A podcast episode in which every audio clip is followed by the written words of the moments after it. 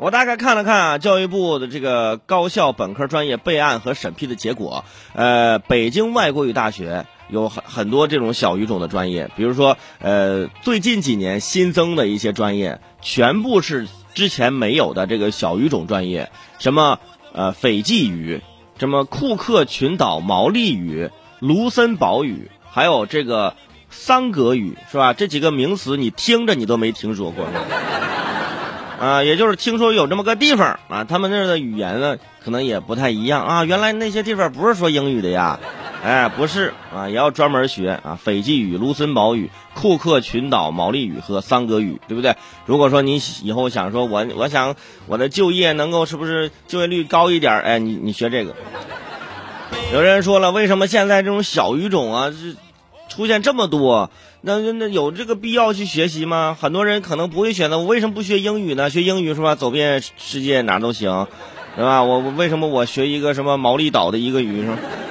我只能去那个地方是吧？那为什么我要学习这些小语种呢？其实还是有两个背景的。第一个就是我们中国教育对外开放啊，主要现在像面向欧美啊，这开放面呢有的时候比较狭窄，目前呢已经不能满足实际的需求了。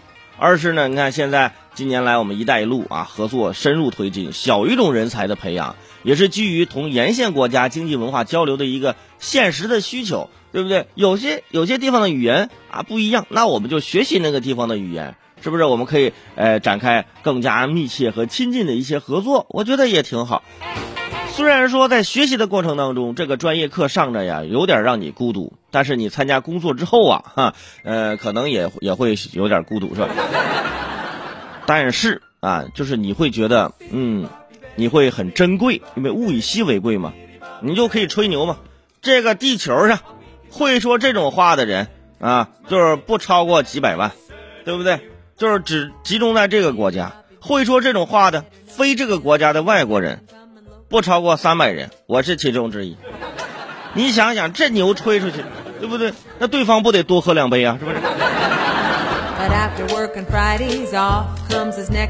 而且这种专业一般就业率都奇高啊，一般都是百分之百，除非你不想干这行了，对吧？但是你想，你学了好几年的斐济语，到最后你不干这行了，你说相当于没上大学，你知道吗？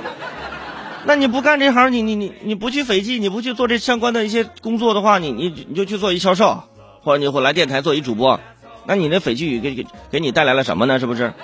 啊，后来你就慢慢就忘却了，是吧？你大学学的什么专业？你的学校有没有那种比较冷门的专业？都可以啊，呃，在微信平台给我留言，好好的说一说啊。下节回来告诉各位。